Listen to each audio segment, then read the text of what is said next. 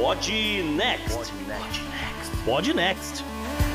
Fala galera, vamos pro episódio 61 do Pod Next. Hoje a gente vai para uma área diferente, fica aí conosco. Para isso tô eu, JP, e rapaz, acabei de lembrar que amanhã eu tenho que doar sangue 8 horas da manhã. Vai lá. Salve ouvinte, salve JP, aqui é Gustavo Rebelo e aspas. Eu sonho com uma África em paz consigo mesma. Nelson Mandela. Nossa, Gustavo, você é filosófico hoje, hein, gente? Presta atenção. Pensei que você ia mandar um Cindy Lauper. é, bono do YouTube, é, pronto. Bono YouTube. Olá, galera. Isabela, sua correspondente internacional do Rio de Janeiro, que está medicamente proibida de doar sangue e agora mora numa cidade com a variante indiana. Que delícia! É, vai para todo lado, não tem jeito não. Beleza, é, hoje a gente tem um bocado de coisa aqui para falar. Vamos lembrar que segunda-feira a gente gravou com o pessoal do Radiofobia, um programa que ficou bem bacana. A gente tem link já, Gustavo, para dar pro pessoal? Só o link do YouTube, mas já tá. Daqui a pouco vai estar tá nos, nos maiores feeds e e agregadores do, e aí do pessoal. A gente, a gente repassa mais uma vez para é, todo mundo, né? Exatamente. Ficou bem legal, dá uma conferida lá que a gente falou sobre as origens do Podnex e, e um monte de coisa. Ficou, ficou bem, bem bacana. É isso aí. É, bora então pro programa? Bora pro programa, JP. E chegamos no episódio 61 do Pod Next com uma pauta fervendo em múltiplos lugares. Hoje vamos fazer um giro pela África, atualizando as situações de Mali, Moçambique, Etiópia, Congo e Nigéria. E quem aqui tava com saudade do Lukashenko? Certamente ele tava com saudade da gente e galgou seu espaço na personalidade da semana. Não precisa saber muito sobre mim para saber que eu não gosto de criptomoedas. E hoje eu vou mostrar para vocês o porquê contando a história da Dogecoin. No obituário, casos de Covid e um ex-prefeito de Curitiba que podemos ter aí mixed feelings sobre ele. Se eu te dissesse que você poderia morrer entalado numa estátua esquecida de um dinossauro, você ia achar que eu estou escrevendo um filme muito ruim. Mas é o roteiro da vida real e veio parar aqui na nossa coluna do Bizarro. No meio ambiente, acho que a gente deveria abrir uma lojinha com uma camiseta A gente avisou, porque a Europa começa a pressionar o governo Bolsonaro por suas medidas de meio ambiente através da venda de soja. E como sempre, encerramos com a agenda histórica e a dica da semana. Bora pro episódio?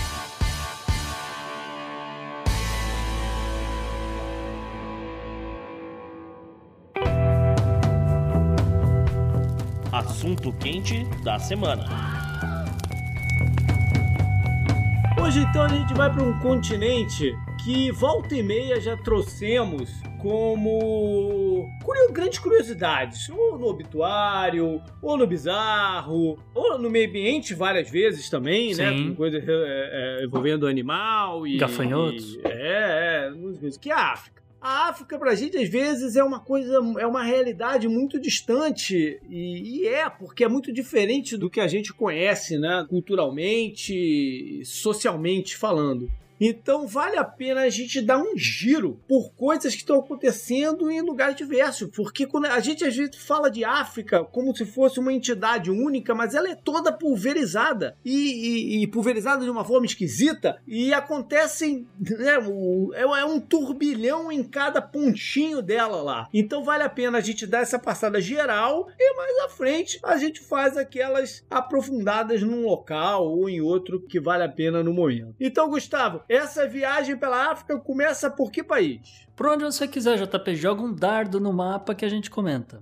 Vamos começar então pelo país que em breve estará no top 5 de populacional tá do bom. planeta. Muito que bom. é a Nigéria. Perfeito. A Nigéria tinha tudo para ser uma grande potência desse próximo quarto de século, vamos dizer assim. Mas um monte de coisa trava esse crescimento, né? Exatamente, JP. Como você falou, realmente a, a população da Nigéria ela é bem grande. Você está falando de mais de 300 milhões de pessoas. Mas a gente sabe que é um país que tem um governo e tem um governo paralelo, um governo com paramilitares. E falando nisso, um dos destaques que a gente traz aqui da Nigéria foi que possivelmente o líder do Boko Haram, o Abubakar Shekau, morreu. Ele teria morrido, já tem, já seria um, o quê? Uma semana desde a, de que saiu essa notícia. Ele estava no meio de um conflito armado contra um grupo rival do Boko Haram, o ISWAP, que é o Estado Islâmico da África Ocidental, e Shekau teria detonado um colete de explosivos a fim de não ser pego vivo. O problema é que esse cara já morreu algumas vezes.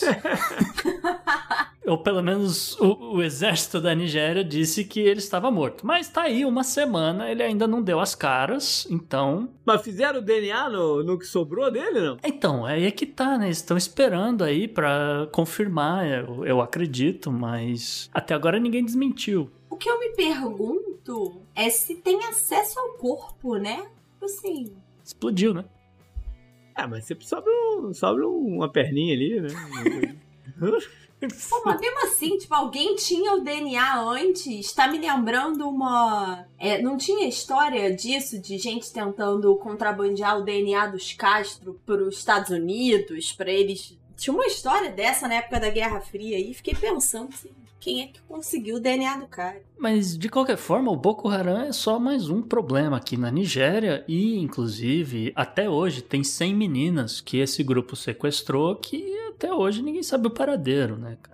É pesada a coisa, é pesada. É pesada. E tragédia pouca na Belbade. Eu estava lendo que a Nigéria é um dos países mais afetados agora pela crise econômica. Está com um percentual enorme de gente passando fome. E não deveria, né? Porque é, é, é um país que a gente sabe que tem um monte de recursos naturais cobiçados pelo mundo todo. Inclusive petróleo, JP. Pois é, falando em, em petróleo, essa semana, a Nigéria assinou um acordo com algumas das maiores empresas petrolíferas do mundo e vai tentar aí desbloquear bilhões de dólares em investimentos, principalmente no campo de petróleo offshore, tá? Uhum. A Nigerian National Petroleum Corp, é o equivalente deles a Petrobras, se vocês preferirem assim, concluiu esses acordos na terça-feira com a Royal Dutch Shell, a ExxonMobil, a Total e a italiana Eni e ela conseguiu vender, vamos dizer, licenças para exploração do campo de Bonga, que é um campo de petróleo de águas profundas, atualmente bombeando cerca de 90 mil barris por dia, tá? Uhum. Esses novos parceiros esperam adicionar 150 mil barris a esse número e talvez trazer a capacidade diária de petróleo da Nigéria para 350 mil barris. Né? Isso offshore, de novo, né? O acordo é considerado um divisor de águas, justamente para exploração de petróleo em águas profundas na Nigéria, e talvez resolva disputas de longa data data entre o Estado nigeriano e as empresas internacionais de petróleo que também se aproveitam desse país ser tão fragmentado. O, o, ruim é que a gente sabe que isso vai enriquecer um bocado de pessoas, mas no geral fica aí a expectativa se vai melhorar a condição do país mesmo ou não. Né? E para piorar ainda mais, teve um acidente por lá. Teve um acidentezinho, JP, uma coisa meio chata, mas cada coisa. O país está tentando se desenvolver, as pessoas se deslocam para outras regiões. E no caso da Nigéria, elas se deslocam através do rio Níger. E uhum. foi um navio aí com 165 pessoas a bordo. Ele afundou recentemente, né? E próximo da província de Kebbi. E dessas 165 pessoas, só conseguiram socorrer, até onde a gente sabe, 21 delas. Cinco pessoas morreram afogadas, e isso inclui, infelizmente, um bebezinho. E 100 pessoas continuam desaparecidas. Provavelmente esse navio estava com mais pessoas do que deveria estar. Bom, agora a gente vai continuar nessa área de colonização francesa da África, aproveitando até que o Macron tá lá pelo continente, né? Ele tá em Ruanda fazendo, fazendo os discursos lá, tudo muito bonito, tudo muito legal. Essa galera tudo vota, legal. né? Exatamente, tudo muito legal. A gente sabe que onde a França passou colonizando, sempre foi, putz, sempre foi um, um arrasa, arrasa quarteirão, né? As piores piores paradas aconteceram onde a França colonizou. E aí Mali vive uma situação política que a gente já até trouxe aqui na agenda, né? Falamos um pouquinho aqui na agenda um tempinho atrás. Mas ela tem uma situação política bem curiosa nesse momento. Pois é, JP, o governo caiu.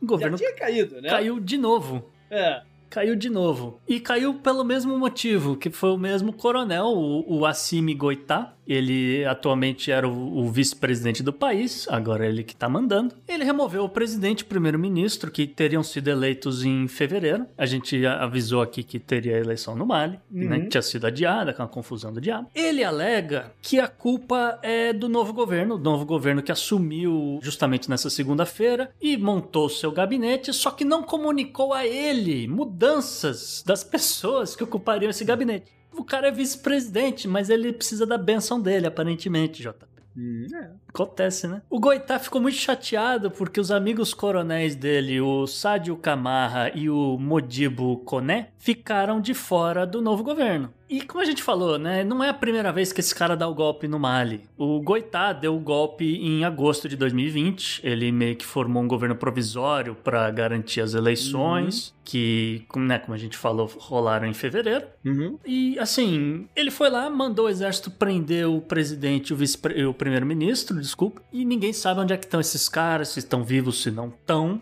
É, sabe-se que eles já renunciaram. É, Né? por Isso- motivo de força sabe. maior. É. que eles já renunciaram. é. Agora, onde é que eles estão sendo detidos, ninguém sabe, né? Sob a mira do E aí, mas e revólver. aí, quem é que vai entrar pra tentar ajudar nessa situação aí? Porque eu não sei se eles vão conseguir, por conta própria, sair desse, desse, desse caos, não. Ah, e por- e ainda tem uma pandemia rolando, né? Cadê o Macron? Cadê o Macron? Não vai passar por lá, não? Pois é, né? É o mínimo que se espera, que, que ele mande alguém, mas parece que o que a Nigéria vai fazer é o mesmo que ela acabou fazendo em agosto, né? Uhum. Que foi chamar o ex-presidente, o Good Luck Jonathan, grande nome, boa sorte pra ele, e que vai tentar aí intermediar a realização de uma próxima eleição, uma reeleição, ou sei lá, um segundo tempo, não sei como é que vai chamar isso, a prorrogação, talvez, um re-retorno, enfim. E quem é que se candidata? O cara sabe que se ganhar, leva um sumiço por qualquer motivo, né? Se candidata aí pra ser presidente no Mali? Né? provavelmente o próprio Assimi Goitá, né? Pra ele justificar ficar no poder, já que ninguém pode com esse cara. Essa que é a verdade. Tá é certo. lamentável demais, né? A gente tenta apoiar o Estado democrático, né? Aquela coisa toda. Aí vai, acontece a eleição, o cara não gostou do- do- dos caras que foram pro gabinete. Ao menos a desculpa foi essa, né? A gente sabe também que a democracia é uma coisa meio que alienígena para alguns lugares. Sim. Nem sempre os modelos democráticos vão funcionar. Mas esse aqui é mais o caso na África como um todo, né? Na, na maioria dos lugares, o pessoal não entende bem como funciona ou quer fazê-lo moldar para um certo tipo de interesse que não combina com o da população. Mas enfim. Uhum. Agora vamos para um país que os nossos, né, patrícios portugueses colonizaram, que foi Moçambique. E o pau tá quebrando por lá. Pois é, né? É um conflito que, na verdade, existe desde 2017 e pouco se fala, né? A gente vai ver por que que foi parar na mídia recentemente. Mas o problema do conflito é: existe um grupo insurgente islâmico, que é o Al-Shabaab, que começou a atacar cidades nessa província de Cabo Delgado, que fica ao norte de Moçambique, perto da fronteira com a Tanzânia. É o mesmo grupo da Somália ou é um braço dele? O Al-Shabaab é uma filial da Al-Qaeda que opera na África e originalmente estava operando na Somália. Como a Somália colocou o exército da Etiópia lá para ajudar e tal, a coisa ficou um pouco complicado deles operarem, eles, eles mudaram de país. Pois é, e aí eu vou discordar de você, Gustavo, porque o Al-Shabaab de Moçambique se autoproclama um braço do Estado Islâmico e não há prova, tipo assim, eles não, não se dizem ligados a outros Al-Shabaabs, vamos dizer assim. Então não tá muito claro se é realmente o mesmo grupo que foi deslocado ou não. Não tem essa informação. Esse é um dos problemas. Ninguém sabe exatamente por que, que o Al-Shabaab começou a atacar Cabo Delgado. Estima-se, né? Imagina-se que é porque a região é rica em recursos naturais, com- como petróleo, gás e pedras preciosas. Também é uma região do país que já tinha uma concentração de população islâmica, pode ter gerado um extremismo ali, e aí se tornou esse, esse braço do Al-Shabaab, mas não tem nenhuma prova, assim, de que foi necessariamente um deslocamento, mas usa-se o mesmo nome. O que acontece muitas vezes é a galera que se dissipou e aí foi se encontrar em Moçambique também. Então, não, não necessariamente é o mesmo grupo, também, mas pode ser que tenha alguns dissidentes e tal, né? E você falou de pedras preciosas, e eu só queria explicar pro ouvinte que Moçambique, por um acaso, tem os maiores depósitos de rubis do mundo. E essa região de Cabo Delgado é uma desses, dessas referências, né? E aí eu citei, né, de questões políticas, por que Cabo Delgado, é, por que não necessariamente o Al-Shabaab tenha essa ligação com outros grupos pela África. Precisa lembrar que Moçambique só conseguiu a independência de Portugal em 1975. Então, uma grande parte dos países africanos é logo ali depois da Segunda Guerra, não é o caso deles. E desde a independência, a gente tem a Frente de Libertação de Moçambique, né, a Frelimo, que lidera, né, o país, que comanda o país, e teve desde o começo uma marginalização de grupos muçulmanos, mesmo que eles tivessem tido papéis muito relevantes aí na independência. Tem muita desigualdade social no país, especialmente nessa região norte por conta dessa exploração, então quando eu citei lá na frente, parece que é o mesmo roteiro, né? Em relação à Nigéria, um país com muitos recursos e não parece que a população não, não recebe. Então, Cabo Delgado tem 2,3 milhões de habitantes, estima-se que já tiveram mais de 2.500 mortes e 720 mil deslocados internos. Esse dado aí é, eu consegui primeira mão com uma amiga minha que trabalha no Acnur, em solo moçambicano, porque os últimos relatórios ainda estavam dando como 650 deslocados internos. Isso dá mais ou menos 30% da população, além de 4 mil pessoas que fugiram para a Tanzânia e pediram asilo por lá começa num ataque meio despretensioso numa vila portuária chamada Mocimboa de Praia. E aí acaba escalando. É, a gente tem um ataque muito violento em outubro do ano passado. E vídeos de decapitações foram postadas pelo canal do Estado Islâmico. Uhum. E aí o pico aconteceu nesse ano. E aí é por isso que é, muita gente começou a olhar para essa situação, apesar dela já estar tá rolando há muito tempo, quando houve um ataque à Palma que é uma cidade referência de investimento internacional. Então, por exemplo, a Total tem muitos investimentos de exploração de petróleo e é também quando os primeiros estrangeiros é, morrem nesse conflito aí, depois que os insurgentes cercaram o hotel e não conseguiram, né? O governo não conseguiu salvar todo mundo. Sim. E, e o que, que o governo fala? O que, que o governo tá pedindo ajuda? O que, que tá acontecendo? Então, o governo, né, oficialmente lá, o presidente, senhor Felipe Nyusi, diz que ele estaria disposto a dialogar se ele soubesse o que o grupo quer, né? Se eles verbalizassem o que, que eles querem. Aparentemente, eles querem o próprio Estado e impor a lei islâmica, então eu acho difícil dialogar, né? De leve. Então ele não sabe. Ele não sabe. Desde 2017, os caras tocando terror e ele nunca quis saber por quê. Que, que, por quê? O que, que tá acontecendo? O que Esses que cara caras quer? são zica, JP. Não dá pra conversar, tá ligado? Assim, não querendo defender o presidente, mas acho que o que ele quis dizer é o seguinte: não, não houve, como em outros conflitos, é uma declaração, né? Não tem talvez como no Estado Islâmico que tem o canal e eles fazem as reivindicações absurdas deles e que nunca vão ser Você cumpridas, pode ter né? certeza que ele Isso sabe. Teve. Você pode ter certeza que ele sabe direitinho o que os caras Não, querem. Todo mundo sabe o que, que os caras querem. Acho que o que É. ele quis dizer foi isso. Mas tem aí um ponto que você falou importante sobre a ajuda internacional. Alguns países já ofereceram, como por exemplo a África do Sul e Portugal, e ele não aceitou. Tá? A gente tem um outro problema. Você tem o Acnur, que é a Agência das Nações Unidas para Refugiados, apesar de que fica aí a lição que eu aprendi com essa minha amiga que trabalha no campo. É, essas pessoas, na verdade, são deslocadas internas, elas não são refugiadas porque elas não cruzaram a fronteira. Tá? O Acnur Uhum. comanda essa, esse alívio, né, essa ajuda humanitária, junto com várias ONGs, mas algumas coisas muito curiosas. Eu não sei se é uma lei, se é uma ordem. Só pode haver distribuição de comida nesses campos, nesses assentamentos, por parte do governo.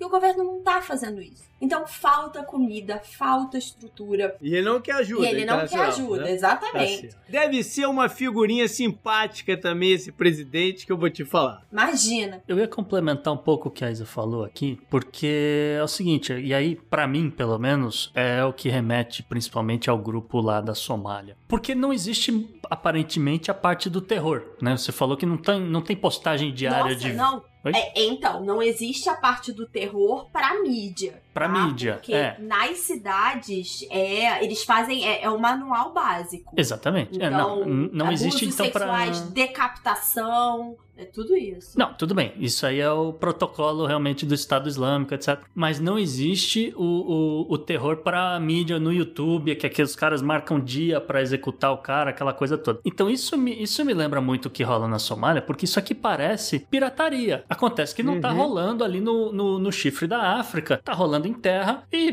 pegou Moçambique. Moçambique tem um dos exércitos mais fracos assim do mundo, sabe? Não, não, é um, não existe investimento em equipamento. Então, Os caras e o cara não quer ajuda. Pois Aí, é. é. Pois é, eu, eu, eu costumo dizer que a corrupção no Brasil, ela faz parte, ela, ela, ela é um modelo de negócio. Na África, é a porrada, cara. É a porrada é o, é o modelo do negócio. É esse tipo de terror é o modelo do negócio. Isso aqui provavelmente é alguma disputa comercial, cara, que tá rolando ali do presidente e o grupo dele com, com outro grupo, cara. É porque lá eles, cara, resolvem assim o negócio, entendeu? E aí vai puxando de lá pro outro e a população que se exploda. O que eu imagino é que tem a ver com, com essa lógica de querer estabelecer a lei islâmica. E aí, uhum. em que território você começa? Começa um território com capacidade de exploração mineral para você ter essa fonte, né? E, e, é muito curioso, e aí, JP, quando você fala do, do, presidente, porque tem uma frase dessa minha amiga que trabalha no campo, e eu tava conversando com ela hoje, né, pedindo detalhes, e uma frase que ela falou é: a gente vai respondendo como consegue.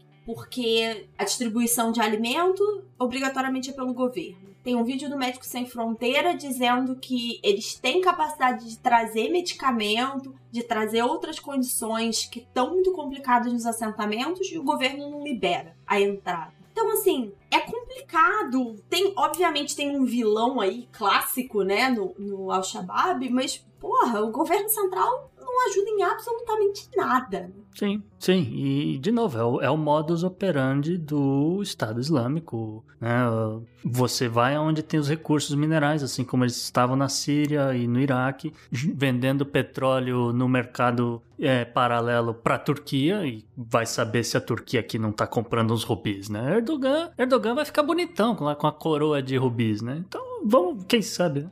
E você pode ter certeza que a filha do presidente está gastando dinheirão lá na Europa em festa. E o cara... É, então. É. E sabe que isso tudo me lembrou o seguinte: o, o, o meu pai é português, ele foi pro Brasil na década de 70 porque a minha avó, a mãe dele, é, meu pai tá, bateu 17 anos e ia ter que se alistar no exército. E minha avó virou e falou: Não, não, não, não, não. E ela já estava com dois filhos no exército, os dois irmãos do meu pai, e os dois naquele momento eram prisioneiros de guerra. Um em Moçambique e o outro na Índia. Ela falou: Não, eu não vou ter um terceiro filho no meio da guerra, não. E despachou ele num navio pro Brasil, onde já estavam alguns dos irmãos dela, né? Tio do meu pai. Todos os seus 15 tios lá já. Aí, ó, a gente já sabe. Olha, gente, esse episódio é o Tios à Origem, hein? Exatamente. Esse devia ser o título do episódio. A gente descobriu a origem dos tios. De alguns, pelo menos. Mas olha só, se a situação aqui é quente, fervendo mesmo foi no Congo, né? Mas aí é literal. É, JP, foi uma tragédia no sábado, cara. Acho que pegou muita gente desprevenida, porque o. Aliás, não só no Congo, na República Democrática do Congo, mas mesmo na internet, que de repente começou a circular um monte de vídeo, porque o vulcão, o Niragongo, entrou em erupção depois de 20 anos e numa área que tem ali 670 mil pessoas. E ali né, aquela coisa, você tá vendo né, a lava entrando em erupção e tal, só que você não dá conta de ver a velocidade com que a lava tá se espalhando. E logo de cara, a lava formou um rio de 2 km de largura e cobriu a única estrada que dá acesso à região. Ficou todo mundo preso na cidade. Todo mundo preso na cidade. Então todo mundo correu pro aeroporto, porque tem um aeroporto ali, né? Mas antes de, da lava chegar tão perto, a galera resolveu falar: cara, fecha o aeroporto, porque essa galera não pode ficar aqui. Essa galera tem que sair daqui para qualquer outro lado, mas, né? E no final das contas. Não afetou o próprio a própria, os próprios voos, não, porque vira e mexe tem essa. Lá na Islândia, lembra que atrapalhou voos na Europa, nuvem de poeira e tudo mais. Demora um pouco, né? Mas eles, eles conseguiram decolar alguns voos e tal, uma galera conseguiu evacuar a cidade, mas a nuvem de fuligem, você tem toda razão, mas ela demorou um pouquinho para formar e tal, era mais a lava chegando Mas tu não, você não evacua 670 mil pessoas tipo, no aeroporto, né? Não, é não, é, não, não tem avião pra isso, ainda mais no É. Congo, pelo amor de Deus, É. né? Não, nem no lugar nenhum. E aí, bom, aí de qualquer forma, a lava chegou no final das contas a 300 metros da pista do avião, pra vocês terem ideia tal. Nesse exato momento que a gente tá gravando, pelo menos 20 mil pessoas estão desabrigadas, que é, literalmente a casa pegou fogo. 40 pessoas continuam desaparecidas. isso são informações da das Nações Unidas. A nuvem de cinzas, Isa, pela erupção, ela fechou todos os aeroportos da região. Então, isso inclui a cidade de Goma e Bukavu. E é muito provável que essas pessoas que meio que ficaram, ou meio que estão acampando na periferia da cidade, elas vão ter algum tipo de doença respiratória por conta dessa, dessa fuligem. A região registrou pelo menos 200 terremotos de pequeno a médio porte, e isso tem causado rachaduras em, em prédios, edifícios e nas Essa ruas. galera que tá desabrigada, né? Esses Ex- 20 mil aí. Pois é, não, não tem condições, né? Mas e, e quantos morreram até agora? Então, JB, por enquanto, ninguém sabe exatamente quantas pessoas morreram. Não, não tem um número de, de óbitos ainda. Entendi. Tá? Porque tá naquela coisa, a lava tá secando, tá esfriando, e agora que eles estão começando a voltar. Tem 40 sumidos e não tem morto nenhum? É, exatamente Ou, isso. ou seja, o máximo pode ter morrido 40? Talvez. Pô, então tá, então tá no lucro aí. É porque pode Hã? ser uma subnotificação aí. Ah, Né? com certeza tem uma subnotificação. Você não sabe quem tava dormindo que falou, ah, isso aí vai dar nada, amanhã eu vejo, entendeu? E aí já era. Enfim, vão, vai rolar o... Uma coisa meio Pompeia. Meio Pompeia, é isso que quer dizer, vai rolar uma coisa meio Pompeia aqui. Mas, mas esse vulcão já tinha entrado em erupção coisa de 15 anos atrás. É, né? vi- Também 20, já tinha 2000 e, sido- 2001, 2002, por aí, é, tem uns 20 anos. De qualquer forma, a ajuda tem demorado a chegar, porque, de novo, né, mesmo com a lava seca, vamos dizer assim, ela ainda tá muito quente, então a galera não consegue cruzar essa área de 2 quilômetros de estrada. Então, meio que fica um, um corredor, assim, com um monte de caminhão parado, a comida lá, e a galera também não consegue chegar porque não consegue dar a volta, né, no, nesse rio de lava. Enfim, é uma situação, situação muito, muito miserável, muito desgraçada. E esperamos que a ajuda chegue nessas pessoas, porque 20 mil pessoas desabrigadas no meio de uma pandemia, entendeu? É complicado, né? É, é, bom, é, esse giro que a gente tá dando poderia ir para muitos outros lugares. A gente podia ainda ir para Zimbábue, podia ir para África do Sul, Ou poderia ir para a própria Ruanda, que falamos aí ma- mais cedo que o Macron tá por lá. Mas, cara, como tudo é muito pesado, e eu costumo dizer que a África, é, as paradas são tão pesadas que nem o Che Guevara deu conta, teve que sair batido de lá. Uhum. E o Che Guevara era cachorro louco, né? E, Uhum. e ele mesmo falou que isso aqui não era, aquilo ali não era pra ele. Vamos encerrar com um, um- um negócio que é meio que também um follow-up, né? Que a gente já trouxe aqui, na verdade, uma vez, Sim. que é a questão da Etiópia. Uhum. O que que teve de desdobramento por aí? São duas pautas aqui na Etiópia, na verdade, JP, mas vamos no primeiro, que é o conflito, já que você citou, que é a situação na região do Tigré, que continua uma droga, continua péssima, tá? Inclusive, o governo Biden recentemente é, fez apelos para que a Etiópia e a Eritreia concordem com o cessar-fogo, a fim de negociar a situação com o povo dessa etnia que está encurralado, tá encurralado, tá encurralado entre esses dois países. O governo Biden também acusa forças etíopes e da Eritreia de realizar uma limpeza étnica, e aqui uma acusação formal, tá? Não é só uma coisa assim da boca para fora. E eles sancionaram oficiais do governo dos, dos dois países essa semana, cortando acesso a recursos financeiros, vistos de viagem, aquela coisa que o Tesouro Americano pode fazer. Tá? O resumão da situação é: são 200 dias de violência, né? que A gente destacou no episódio 38, então do episódio 38 para cá, são, são 200 dias de violência. A cidade de Shire, eu acho que é Shire, não sei se é Shire, mas é a cidade nesse exato momento que ainda conta com, vamos dizer, com uma- alguma autonomia desse povo tigré. Normalmente essa cidade teria 50 mil habitantes. Nesse exato momento ela recebeu 800 mil refugiados. Não tem recurso para alimentar essa gente, não tem aonde abrigar essas pessoas. E sabe-se pelo menos e provavelmente aqui rola uma subnotificação, tá? Mas sabe-se que o conflito já matou ao menos 52 mil civis e um número incerto de soldados. E o povo vai esperar mais o quê, né? Pra fazer algum tipo de, de intervenção, de ajuda. Porque só, só o governo Biden dizer que, ó, tá rolando aí a parada, não vai acabar com nada, né? Não, ali, ali vão ter que contar com uma mão na consciência dos exércitos da Etiópia e da Eritreia, porque Nossa. eu não acho que o governo Biden vai colocar tropas na, na Etiópia Não, tão não cedo. E esse povo tá encurralado, tá literalmente encurralado entre os dois exércitos, não tem pra onde ir. Se ninguém fizer nada, se a Etiópia falar, vamos fazer um cessar-fogo aqui, eles podem simplesmente bloquear, rolar um cerco a essa cidade aqui e matar. Uhum. Matar aqui 850 mil pessoas de fome, porque De não, fome. não tem comida pra essa galera. né?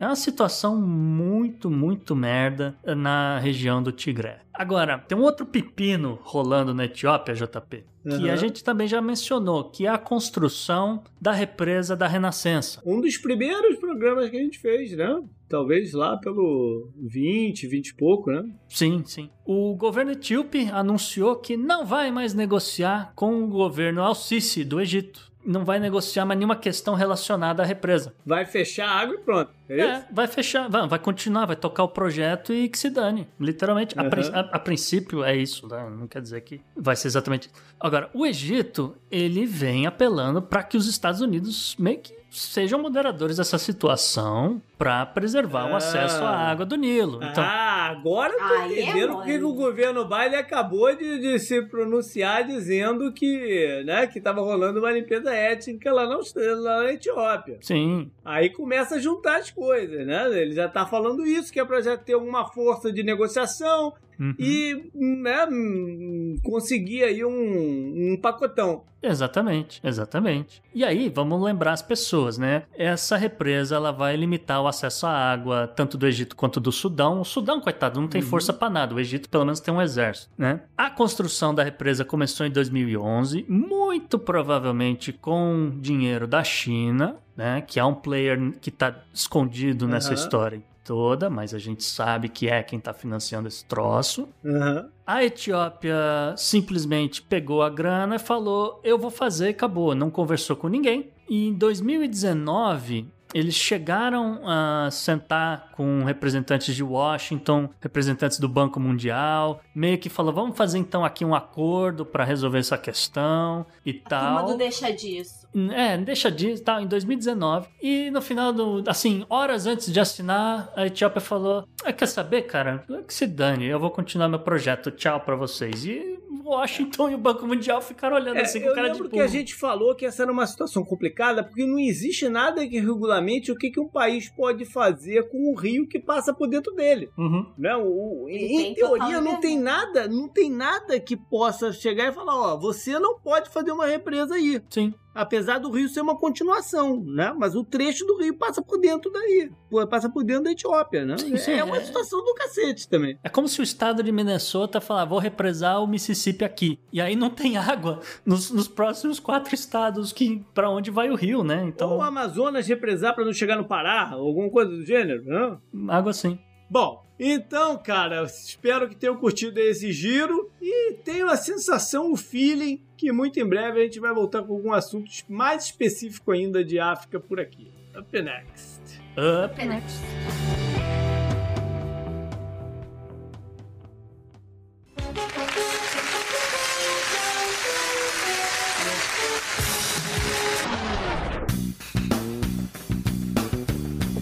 Você achou que 2021 ia entrar e o nosso querido Lukashenko ia ser uma figura do passado? Passado 2020? Tava enganado. Achou errado, otário.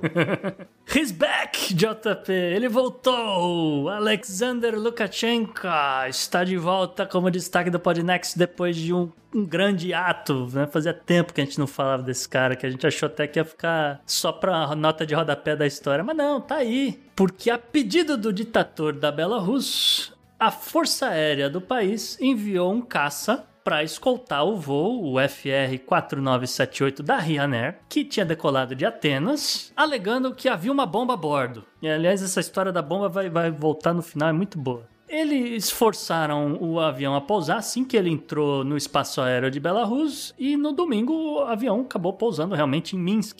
A polícia Belarus entrou no avião e prendeu o Roman Protasevich. Um jornalista e ativista do Belarus que trabalha como editor-chefe do canal Nexta do Telegram. E aí, só para explicar para as pessoas que se no Brasil tem gente que loteou o WhatsApp, cobra para mandar algumas informações, por exemplo, onde é que tem blitz policial, no bafômetro, esse tipo de coisa, no leste europeu eles fazem mais ou menos a mesma coisa no Telegram, só que meio que falando, olha, vai ter uma manifestação assim assado, olha, vai subir o preço da vodka e por aí vai. Apesar da ameaça de bomba, só o Sr. Roman desembarcou. Os outros 126 passageiros com destino a Vilnius, na Lituânia, ficaram dentro do avião que depois foi liberado. Não, não precisou desembarcar mala nenhuma, que coisa. Né? Curioso, né? É, pois é, rapaz. Aí é o seguinte, que aí é que começou um monte de confusão. O primeiro a se prontificar aqui foi o Reino Unido o Reino Unido prontamente proibiu suas empresas aéreas de entrar no espaço aéreo de Belarus e meio que vice-versa. Depois foi a vez da União Europeia fazer a mesma coisa. E a última, um último grande feito que chamou um pouco a atenção foi da presidente da Estônia. A Kersti Kaljulaid pediu para o Reino Unido bloquear a entrada e saída de dinheiro para o Belarus que acontecem justamente em Londres. Que coisa. Boa sorte. Boa ah. sorte. O fato é que o, o, governo Lukashenko falou: e a gente fez merda, então vamos tentar consertar. Vamos consertar esse negócio. Eles, insistiram na historinha da ameaça de bomba. E aí eles soltaram na internet um e-mail falso. O e-mail falso diz, eh, dizia lá um e-mail genérico de uma pessoa, assunto Allahu Akbar. E o texto, meio que traduzido em árabe, meio que traduzido para o inglês muito mal feito, atribuía a ameaça de bomba ao Hamas. O Hamas, em nota, respondeu o governo Lukashenko, dizendo que era ultrajante esse tipo de acusação e lamentou o uso de métodos arcaicos do governo do Belarus. Gente, quando você toma um esporro do Hamas, é porque, é, porra... O Lukashenko fez o Hamas parecer uma, organi uma coisa bem organizada, né? Bem, bem, é. bem profissional e ele... É, se é, fosse o Hamas, eu ainda tinha escrito. E se a gente quisesse botar uma bomba no avião, ele ia explodir mesmo. Não ia ser uma coisa simples aqui. mas, mas me diga uma coisa, e o cara tá preso ou não tá preso? Bom, mas vamos, vamos chegar lá, JP. Porque é bom dizer que forçar um avião comercial, né, com passageiros que não tem nada a ver com a história, é extremamente condenável. Tá? Vamos falando sério agora. A situação é realmente preocupante, é uma situação não é inédita, mas é, é, é, é muito delicada, porque abre precedentes muito uhum. perigosos. Né? O Roman Protasevich, ele foi preso, ele até onde se sabe é, está em, em, em cárcere. E ele não é assim também um cara que é muito santo, tá? Apesar de ser ativista e apesar de ser contra. É, até aí ninguém é, né? Pois é, não nem ele, nem o Navalny, é bom dizer. Surgiram fotos, né, do Roman justamente participando de destruições de, da estátua de Lenin é, durante os protestos do Maidan lá em Kiev, na Ucrânia. Tal. Então esse cara ele, ele é ligado a certos grupos extremistas e tal, mas daí para empurrar a narrativa, que essa é uma outra parada que tá acontecendo, empurrar a narrativa que o cara é de fato neonazista e tal, porque ele tá no meio dos, do, dos ultranacionalistas, é outra parada, né? Menos aí. Mas enfim, de qualquer forma, tá aí um cara que tá sob observação, não acho correto novamente, o cara tava em... É, é, é aquela coisa, né? Você tá no avião de uma empresa, Ryanair, Irlanda, né? Você tá em território internacional, cara. Você não vai forçar o avião descer e prender um cara. Isso aí deve ferir um monte de protocolo. O Lukashenko consolida a imagem dele de ditador europeu. Ditadorzinho, né? é, ditadorzinho. Ditadorzinho europeu. É. Agora, essas coisas acontecem e a gente tem que lembrar algumas coisas do passado. E alguém lembrou isso no Twitter uh, essa semana muito bem. Em julho de 2013, o senhor Barack Obama mandou descer o avião do presidente Evo Morales da Bolívia enquanto estava passando pelo, pelo território austríaco, porque eles tinham a suspeita que o Snowden estava dentro do avião. Uhum. Entendeu? Aí tudo bem, né? Ou não tá tudo bem? pois é, eu acho que não. Ou a gente, teria a gente teria trazido o Obama aqui no Bizarro se a gente tivesse fazendo a parada em 2013? Porque mandou descer um avião de um presidente, cara, em, em, que tava cruzando a Europa. É, eu lembro Talvez dessa história. a gente tivesse trago. Porque é. acho que a gente teria feito o mesmo questionamento, né? Se isso tivesse sido por um outro, uma outra nação. Pois é, mas enfim. Up next. Up next. Up.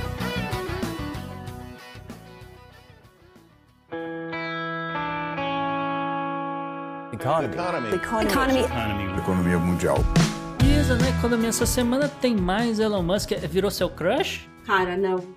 Zero recomendo investimentos em Elon Musk, gente. Mas é, a gente falou de Elon Musk, na verdade, é, eu peguei o gancho aqui, né? Porque a gente citou não só a Tesla, mas também a questão de criptoativos. E eu lembrei de uma história de que ele estava envolvido com uma outra criptopolêmica, que é o caso da Dogecoin. E aí, muita gente me pergunta sobre o que, que eu acho de criptoativo, né? Hoje eu fiz uma live, foi uma pergunta que apareceu, vários ouvintes perguntam isso. E eu resolvi trazer essa história, que é, na verdade, o histórico da Dogecoin, porque eu acho que resume muito bem a minha posição contra criptos em geral tá? Então, essa moeda nasceu em 2013, depois que um engenheiro de software, o senhor Jack Palmer, estava lendo, ele tinha duas abas abertas no computador, um lado era um fórum sobre Bitcoin e no outro lado uma página com o Dogeman, que para quem não sabe, ou para quem já parou, sim, é o meme do cachorro Shiba Inu que tem a, a, fonte Comic Sans. E aí ele literalmente parou e falou assim: Cara, vou fazer uma piada com isso e vou criar a minha própria cripto cuja moeda tem na face um cachorro. E aí, gente, é, ele soltou isso. Na verdade, ele fez uma, uma piada no Twitter, teve muita repercussão. E aí, um amigo do Palmer, que é o senhor Billy Marques, ajudou ele a criar o código e tal na plataforma da Litecoin. E aí, a ideia era a seguinte: primeiro, era realmente ser uma piada, porque ele, eles queriam que as pessoas repensassem a ideia de cripto. Se dois caras praticamente aleatórios podiam criar uma moeda com a cara do cachorro e tudo escrito numa uma fonte Comic Sans só isso aí já é mais que o suficiente, né? E isso poderia criar milhões de dólares. Isso era prova, era o sinal de que todo o mercado de cripto era, na verdade, uma loucura. E eles usavam o Dogecoin até como uma forma de comunidade. Em 2014, essa comunidade começou a falar sobre o time de bobsled da Jamaica, que tinha se classificado para as Olimpíadas de Inverno, mas não tinha dinheiro para ir, eles não tinham financiamento, porque afinal de contas o bobsled não é um esporte lá muito popular na Jamaica, né, gente? E aí o Palmer pensou, cara, a Jamaica nas Olimpíadas de Inverno é tão absurdo quanto a sua moeda meme. E aí eles conseguiram arrecadar em Dogecoins 30 mil dólares e financiaram a viagem e o bobsled se eu não me engano, tinha lá uma coisinha do, do Dogecoin. E aí surgiu a ideia da Doge Foundation, que era usar a base da Dogecoin para conseguir levantar fundos e chegaram a financiar muitos projetos, inclusive para postos artesanais no Quênia. E daí foi daí ladeira abaixo, na verdade, gente. Porque em 2014 ainda, uma outra pessoa convenceu vários membros da comunidade a investir os seus dois coins num esquema e eles acabaram perdendo tudo. Não fica muito claro, né, nas histórias se era um esquema de pirâmide, se realmente era só um negócio que não deu certo. Mas é, a verdade é que a Dogecoin foi usada pro mal, vamos dizer assim. Né? E aí, desiludidos com o mercado de cripto como um todo e com o que tinha acontecido com a Doge, os dois fundadores simplesmente doaram tudo para caridade e saíram do projeto. Eles não têm nenhuma Dogecoin hoje em dia. Uhum. Acelera para 2020 essa história e aí o Elon Musk sai por aí falando que Dogecoin é o futuro. Ele solta um meme dizendo que o mundo vai ser Dogecoin, tudo vai ser resolvido, comprado, vendido. E o que que acontece? O valor da moeda simplesmente dispara. E aí, gente, é, é, por isso que eu pergunto: dá para chamar de investimento um, investi um ativo desse jeito que sobe e desce porque o Elon Musk disse que é bom e que é ruim? Ou porque mais gente resolveu comprar? E não tem nenhum outro motivo para as criptos subirem se não for essa influência, se não for esse fluxo de compradores. É complicado, né, esse negócio, porque não tem, sei lá, dados de fundamentos para você poder olhar e falar: ah, tem uma lógica para subir aqui, qualquer Exatamente. coisa, né, que tivesse um, um, mínimo índice, algum, qualquer coisa pra você falar: ah, ó, quando isso acontece, aquilo acontece, então dá para prever para onde é que vai esse lugar e tal, e, enfim. Eu acho que você resumiu bem, Gustavo. O problema é a falta de fundamento.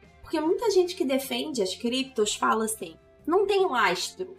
Porque a moeda não tem lastro, né? O dólar não tem mais lastro no ouro. Tá uhum. Tá bom, mas o dólar, bem ou mal, tem uma referência, tem um fundamento na economia americana. Tanto que durante a pandemia, conforme mais e mais dólares eram emitidos, o que, que a gente viu? Inflação, aumento do ouro, porque as pessoas fugiram. Então, existe uma lógica que a gente não vê nos criptos. Então, para mim, qualquer ativo que sobe porque alguém falou ou porque mais gente está comprando, isso é definição de bolha. Sim. Não é definição de investimento. E assim, eu brinquei, né, na, na gravação da Radiofobia que a gente fez essa semana, que se a gente chegasse a 100 assinantes de confidencial, eu vou gravar um vídeo comprando Dogecoins, hein? Porque eu vou fazer parte dessa piada. Mas tô esperando alguém me mudar, me convencer do contrário. Se você tiver aí alguma opinião, é, algum argumento, sinta-se à vontade para tentar me convencer, porque até agora, nada feito. Maravilha, up next. Up next. The next.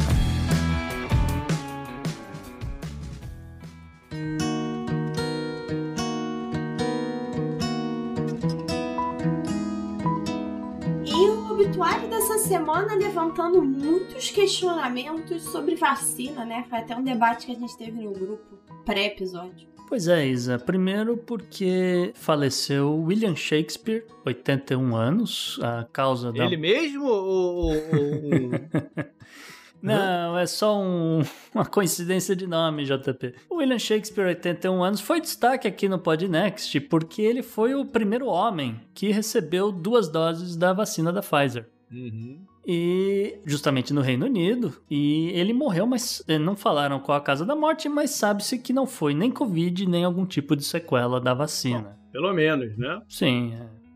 É. Um outro destaque dessa semana que acabou falecendo também foi o Nelson Sargento, 96 anos, grande sambista. Infelizmente faleceu de Covid. Ele que era presidente de honra da Mangueira e tinha sido vacinado. Acho que a segunda dose ele tomou em fevereiro. E É, aqui. Existem algumas questões sobre. Em algumas vacinas, sobre a efetividade em gente já com uma idade bem avançada. Né? Sim. Serve aí, de repente, para algum alerta mais, né? Ma- Mais um alerta para as pessoas, mesmo vacinadas, né, continuarem tomando as precauções. Exatamente. é.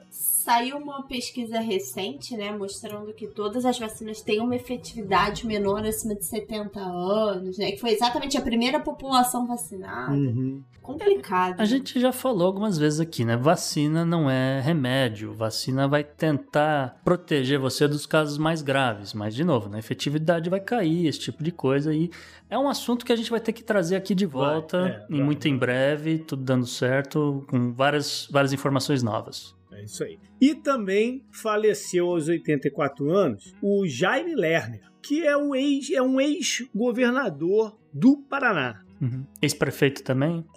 ex-prefeito de Curitiba, né? Uhum. E ex-governador do, do Paraná. Ele foi o cara que, lá pela década de 90, talvez, ajudou a mexer um pouco na imagem de Curitiba. Sim. Né? Aquela coisa que a gente passou a se conhecer como Europa no Brasil, É. né? É, era um exemplo de urbanismo, coisa desse jeito, por alguns sistemas mesmo de novos que ele trouxe para lá de transporte público, alguns investimentos em, em parques, né? E, enfim, algumas, coisas novas né? que, que ele levou e aí ganhou popularidade, bastante popularidade nesse, nesse período. Sim, é, vamos até aproveitar e listar aqui um pouquinho algumas coisas que ele fez. Ele Uhum. fez, por exemplo, o Jardim Botânico, que é o cartão postal de Curitiba hoje. Acho que o mundo inteiro, não é só, só o Brasil, acho que o mundo inteiro já deve ter visto o, o projeto de arquitetura do Jardim Botânico de Curitiba. É, como você falou, JP, ele trouxe o sistema de BRT, ele fez os parques, o, o Barigui, o Tim, Barigui. É, Barigui, Tingui, Tanguá, tem um monte de parques, a gente só tá listando aqui. O calçadão da Rua 15 é uma coisa que é muito interessante em São Paulo. Recentemente, o, o Dória fez ou tentou fazer alguma coisa parecida. Ele implementou um sistema de separação de coleta de lixo quando nem a agenda verde era muito Uhum. assunto, nem no mundo, entendeu? O cara, o cara tinha uma- um pouco de, dessa visão de futuro tal. Isso Uhum. era bem interessante. Entre outros projetos, né?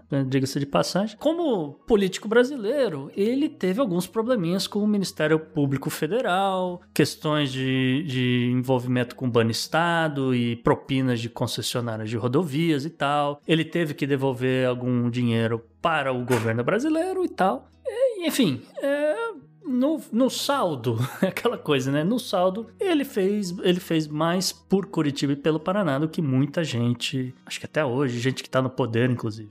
É. É, mas, mas, aí é coisa de, de Brasil, né? Sim. É, aquilo que eu estava falando de corrupção como modelo de negócio, tem, tem muita coisa aí. Uhum. Up next. Up next.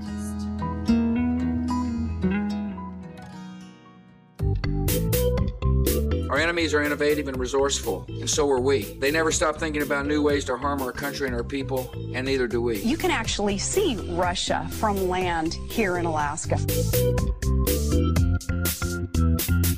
Gente, é- a primeira vez que eu li essa notícia, eu falei, gente, é um clássico bizarro. É muito louco, Gustavo. Pois é, né? essa semana tinha vários candidatos bizarros, mas acho que esse é de longe aqui a definição, acho que a definição desse bloco. Porque um homem de 39 anos, ele morreu. E o corpo dele foi encontrado dentro de uma estátua de dinossauro de papel machê num subúrbio de Barcelona, na Espanha. Ou se quiserem, para não desagradar a galera de Barcelona, na Catalunha. De acordo com o jornal catalão, o La Vanguardia, a polícia foi alertada sobre um cadáver que né, os moradores do bairro de San Coloma e Gramenet viram e que parecia ter uma, uma perna humana, né? Na verdade, eles, eles viram uma perna humana saindo para fora de um estegossauro. E assim, e fora que a galera que tava andando ali em volta tava sentindo um cheiro desagradável, tinha alguma coisa ali muito estranha e tal. Bombeiros foram chamados ao local, eles tiveram que eh, arrebentar a estátua para tirar o corpo lá de dentro e viram que realmente era um homem que tava, tinha sido dado como desaparecido há alguns dias e tal, aquela coisa. A mídia espanhola noticiou que o homem não identificado, ele tinha, teria deixado cair o celular dentro da estátua e na tentativa de recuperar o aparelho, ele caiu e ficou preso lá dentro, né? E não, não tinha como ele pedir ajuda, porque ele também não conseguiu pegar o celular de volta. A estátua, ela tinha sido usada por um cinema ali local, um cinema que já não existe mais. Só que a galera meio que falou: "Ah, tem uns dinossauros aqui em Barcelona, deixa quieto, tá legal esse negócio". Acho que Deve ser de algum artista plástico. Olha que maravilha. Vamos tirar foto, botar no Instagram, tá ligado? Vai que, vai que é de, um, de alguma coisa bacana assim, né? Mas não era, era só de um cinema local mesmo. E a, acabou, né? Que os bombeiros arrebentaram com a estátua toda e tiveram que tirar dali da praça, né? Uma autópsia está sendo realizada nesse momento para determinar a causa da morte, apesar de que a polícia espanhola, ou catalã, não suspeita que tenha rolado algum crime. Foi realmente azar. Azar ou loucura, meu. Up next. Up next.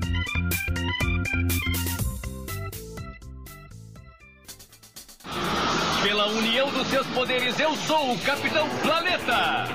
Vai, Planeta! É, Gustavo, a gente já pode mandar imprimir as camisas de Eu Avisei? Ah, eu acho que vale a pena, porque eu vou te falar, Isa. A gente avisou, vários podcasts avisaram, vários comentaristas, blogueiros, o mundo inteiro avisou. Agora, por enquanto, é só uma marolinha, dá uma coisa ali que tá no aquecimento, mas vai vir um tsunami. Vai vir um tsunami. Por quê? Porque redes de supermercados da Europa, do Reino Unido, prometeram que se o governo brasileiro seguir avançando com medidas para legitimar o desmatamento, eles vão buscar alimentos para os seus estabelecimentos que não utilizem soja vinda do Brasil. E aí muita gente pode questionar que a Europa, a Europa nem compra tanta soja e farelo assim do Brasil e tal. Só que não é exatamente para propósitos vamos dizer, agrícolas, que, que a, a gente está falando aqui, na verdade, de supermercados, entende? São, é produto final, é produto para consumidor final. Né? O consumidor final não vai comer farelo de soja. O consumidor final, ele vai comer a carne do boizinho lá da França que foi alimentado com farelo de soja entendeu? Com essa proibição avançando, com esse boicote avançando, melhor dizendo, ele não vai poder comprar o bife do boizinho francês, entende? Ele não vai poder comprar uma linguiça vindo da Alemanha, entendeu? Ou carne de porco que seja, ou filé de frango que seja. Então, esses lugares é que vão estar tá barrando, por exemplo, o farelo. Mas só que não é só isso, que é bom dizer. É bom dizer aqui, a maioria das fábricas de alimentos industrializados à base de soja não ficam na Europa. A maioria dessas fábricas, na verdade, ficam na Ásia, né? Então, por exemplo, a Coreia do Sul tem uma das maiores fábricas que produzem tofu, né? Que é queijo à base de soja. Uma das maiores do mundo, né? Justamente. A China também tem algumas gigafábricas desse tipo, e a China ainda produz leite à base de soja a, a toque de caixa, né? São, são, nos Estados Unidos é muito comum você encontrar leite de sabor de chocolate, baunilha, essas coisas todas. E justamente também esses produtos acabam indo para a Europa. E às vezes não vai aparecer com a bandeira de um produto chinês, né? Vai aparecer com uma marca mais conhecida, tipo Danone, né? Só para dar um exemplo. E assim, vão saindo um pouco do, desses derivados de leite, a gente pode falar que, por exemplo, chocolate, barras de cereal, é, mesmo iogurte, iogurte grego, esse tipo de coisa, com soja como base de proteína, também é fabricado na Ásia e vai para a Europa, tá? Isso aí não vai sair de uma fábrica, hum, sei lá, de uma indústria na Itália, esse tipo de coisa. Mesmo, mesmo óleo de cozinha, entende? Então a gente está falando de soja que está indo para a China e soja que está indo para a Coreia do Sul, né? E, e aí uhum. é, é um volume muito maior do que o que está indo só para a Europa, como farela, esse tipo de coisa. A história aqui é que pelo menos 40 dessas redes de supermercados europeus se comprometeram com o projeto, tá? No Reino Unido, é basicamente as, as maiores, as principais, e, e que formam aí 99% das redes britânicas. Então é o Tesco, o Sainsbury, o Asda, Morrison, Waitrose, a Marks Spencer, né? Essa galera toda. Na Alemanha, o, o grupo Schwartz, que é dono do Lidl, Uh, o Audi, o Metro. É. Lembrando que algumas dessas redes, Audi, Lidl, essas redes da, do, do, Reino Unido, também estão, por exemplo, nos Estados Unidos, Canadá, Sim. México. Eu, eu, eu, sou, eu, sou, eu sou cliente fiel Audi. É, o chocolatinho alemão lá é. Não, não, do mercado. Eu faço compras no mercado no Audi. É o mercado que eu mais frequento aqui. É, entendo perfeitamente. E aí, né, em termos de mercado da Alemanha, são pelo menos 50% das redes da, só na Alemanha, né? E é, no meio desses 40 grandes redes, você tem mercados dos Países Baixos, da Suíça, da Suécia, da Noruega e da Islândia também comprometidos com a causa. Por enquanto, não tem nenhum supermercado francês. Curiosamente, porque também temos alguns supermercados franceses no Brasil? Não sei, talvez.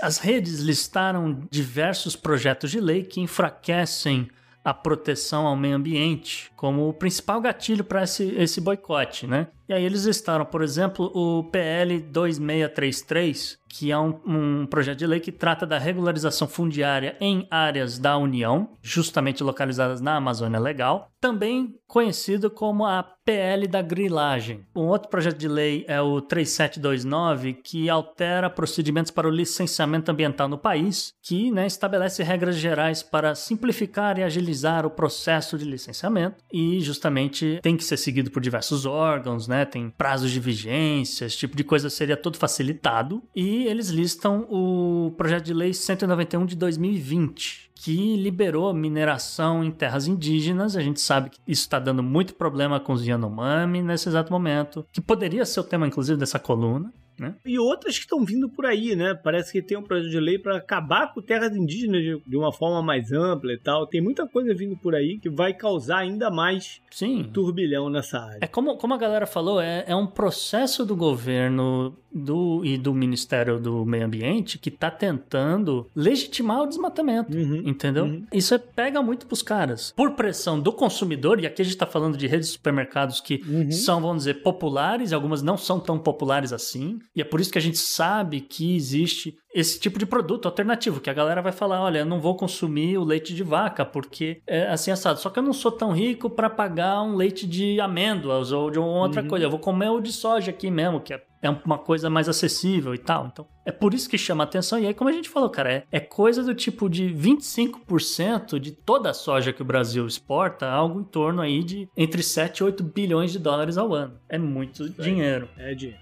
Up next. Up next.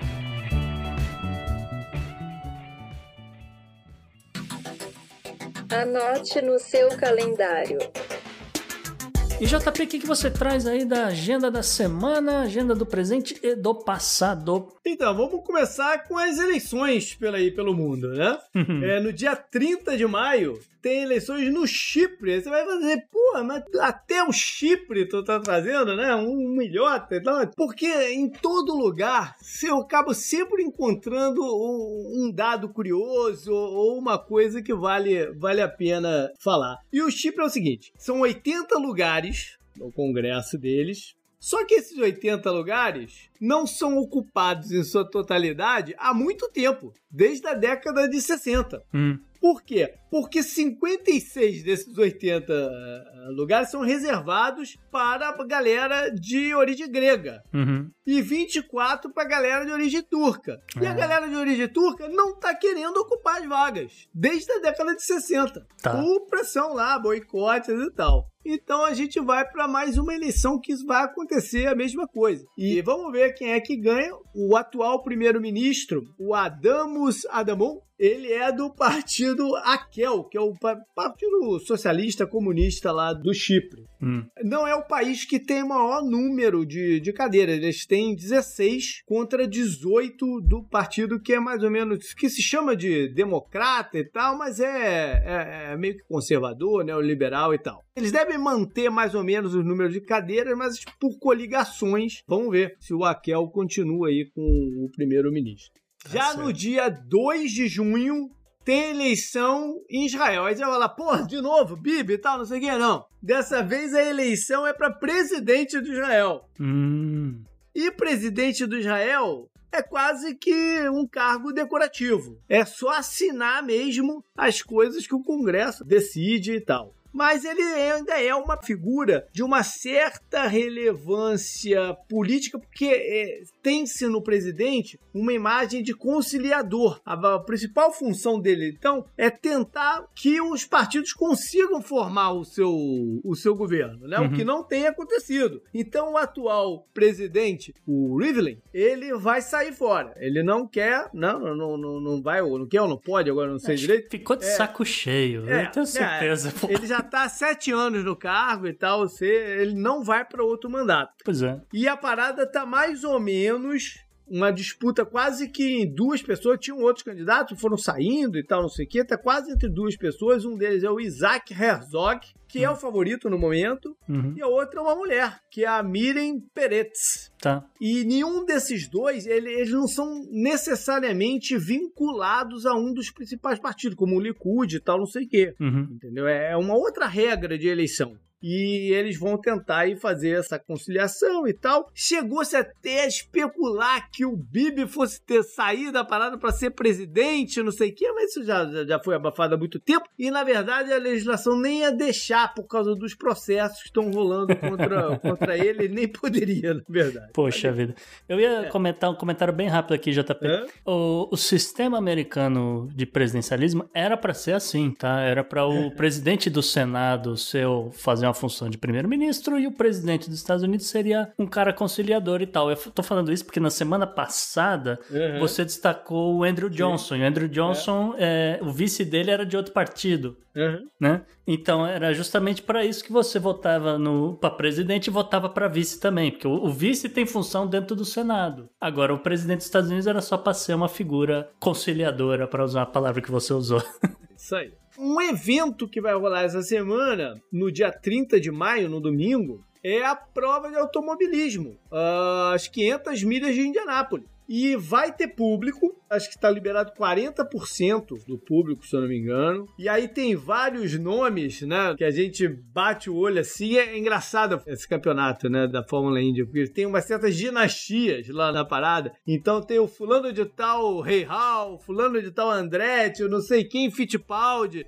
Então Sim. os caras todos lá representados, né? E mais uma galera que já tem corrido há um tempinho, do, os brasileiros lá, o Hélio Castro Neves, já ganhou três vezes. Tem o, o Juan Pablo Montoya, o colombiano que já andou pela Fórmula 1. Uhum. Essa galera toda vai estar disputando aí a, a, a corrida no domingo. Na agenda histórica, eu vou começar lá atrás. No dia 31 de maio de 1678, pela primeira vez na feira de Coventry, na Inglaterra, rolou um cerimonial, uma procissão em homenagem à Lady Godiva. E aí eu não tô falando da lei do chocolate, né? Nem da Cátia Flávia, a Lady Godiva do Irajá. Eu tô falando da original, em homenagem à Lady Godiva original, que é uma figura que existiu, existem alguns registros dela. A toda a lenda em volta dela é, é nebulosa, mas que ela existiu, ela existiu. Ela foi esposa do rei da Mercia, que era um dos reinos que compunham lá a ilha e tal, não sei o que, antes da, da unificação dos saxões e tal. E eles tiveram nove filhos. Esse casal era, era reconhecido por ser. por investir, por botar dinheiro na, na, nos monastérios e nas igrejas católicas ali. Tem uma até, uma beneditina, que é, tem uma marca muito forte deles. Isso foi em 1043. Eles eram também patronos de, de arte, de pessoal que mexia com joias e tal. Ela se torna viúva em 1957.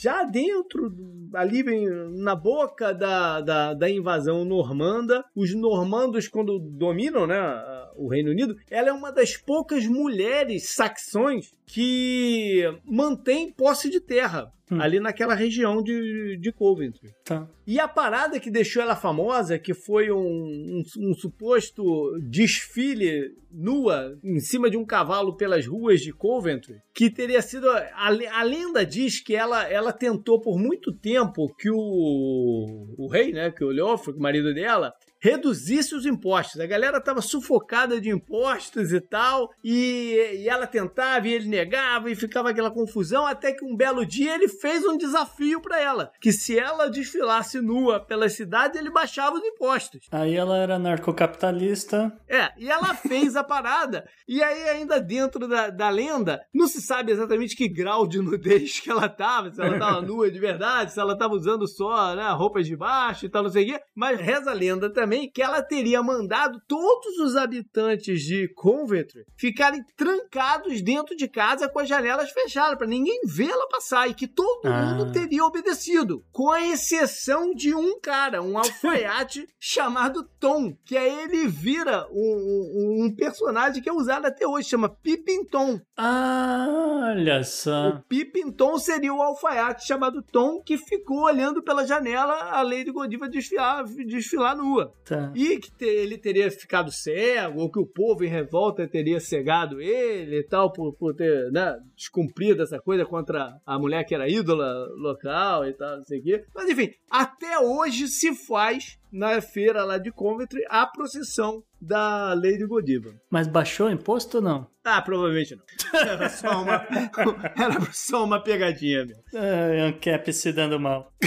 No dia 1 de junho de 1967, os Beatles lançam o que é considerado por muita gente o principal álbum de rock and roll de todos os tempos, que é o Sgt. Pepper's Lonely Heart Club Band. E esse disco é, é, é, marca uma mudança completa na história dos Beatles. E é o oitavo disco da banda, e a partir de agora eles deixam de ser né, uma banda que eles pararam de fazer show. Eles decidiram que eles só iam ser uma banda de estúdio. E eles lançam incríveis cinco discos em, em três anos, como uma, uma, uma, banda de estúdio. Nenhum alcançou a, né, a fama do, do, do Sgt. Peppers. É, reza a lenda também que eles levaram o disco antes né, de entrar em comercialização. Eles mostraram o disco pro Bob Dylan Bob Dylan, que, né, que também pela, pela, pela, lenda urbana apresentou os Beatles das drogas, aquelas coisas todas, né? E o Bob Dylan falou: Ah, tô sacando o que, que vocês querem fazer aqui, né? Vocês querem deixar de ser garotos para virar, virar homem, né? Com esse disco. E marca realmente um, novo estilo musical do, dos Beatles, uma nova fase, uma outra fase de grande sucesso também, mas um sucesso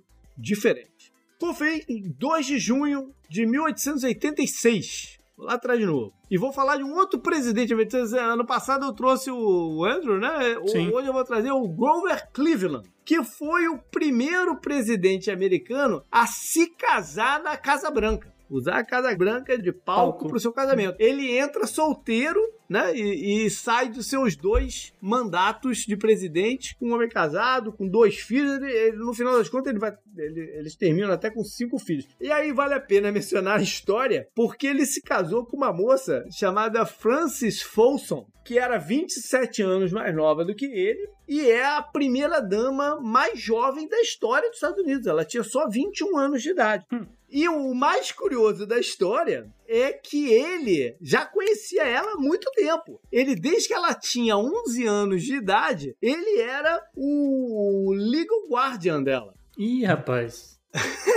a história é cabeluda. É. A história é cabeluda. Porque ele era muito amigo do pai dela. Ah, o bom. pai dela morreu e ele se torna um benfeitor dela. Né? Ele continua amigo da mãe dela e se torna um benfeitor. Inclusive, havia uma certa especulação que ele fosse se casar com a mãe dela, não, no- já presidente. E aí ele surpreende todo mundo se casando com a menina. Uhum. Mas Se ele já tinha um caso com ela antes ou não, aí, aí é tudo pras, né, pros tabloides de fofoca aí. Tomei um susto agora, JP, porque você falou É. Legal Garden, eu já pensei, putz, quer ver a filha de segundo grau, alguma coisa assim? Eu ia falar, acho que esse casamento tinha que ter rolado no Alabama, não no, no- na Casa Branca. Mas eu tenho uma curiosidade sobre É. Grover Cleveland. É. Esse não era o nome dele. Não, não? Não.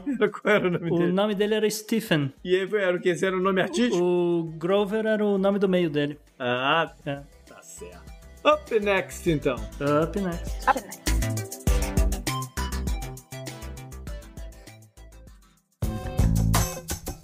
Esse eu recomendo pra você. Eu recomendo pra você.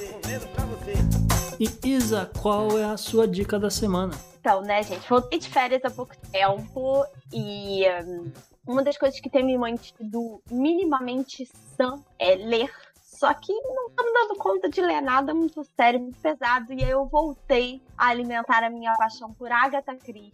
E eu venho recomendar pra vocês o meu livro favorito dela, que é E Não Sobrou Nenhum, que pra mim é obra-prima. É maravilhoso, tem vários outros títulos aí que eu recomendo. Assassinato no Expresso Oriente é um clássico. Morte no Nilo tá tão gravando um filme aí. Acho que já até foi liberado. Mas E Não Sobrou Nenhum, pra mim, é o melhor disparado. E Não Sobrou Nenhum, pra mim, é a obra-prima dela. E aí eu vou deixar como dica pra vocês. E vocês sabem que podem comprar pelos nossos links da Amazon pra ajudar a pagar o podcast. Aí, beleza. Beleza, galera, foi isso então. Valeu aí por estar com a gente. E já sabe, mande seu recado, sugestão, crítico, o que quiser. Pra galera que é do Confidencial, né, que assina, mande pelo Telegram, pelo grupo lá, por áudio, que a gente toca aqui. Mas se você quiser mandar de outras formas, tem o nosso e-mail, é o contato arroba opodnex.com, mas pode também trocar ideia com a gente nas redes sociais, no Twitter, por exemplo. O meu é JP underline Miguel, mas também tem o Gustavo no arroba gu underline rebel. E Para mim, no Bela Tudo com dois L's e, obviamente, nos perfis do Podnext, tanto no Twitter quanto no Instagram, arroba o Podnext. Valeu, galera. Até mais. valeu, um abraço. Tchau, gente.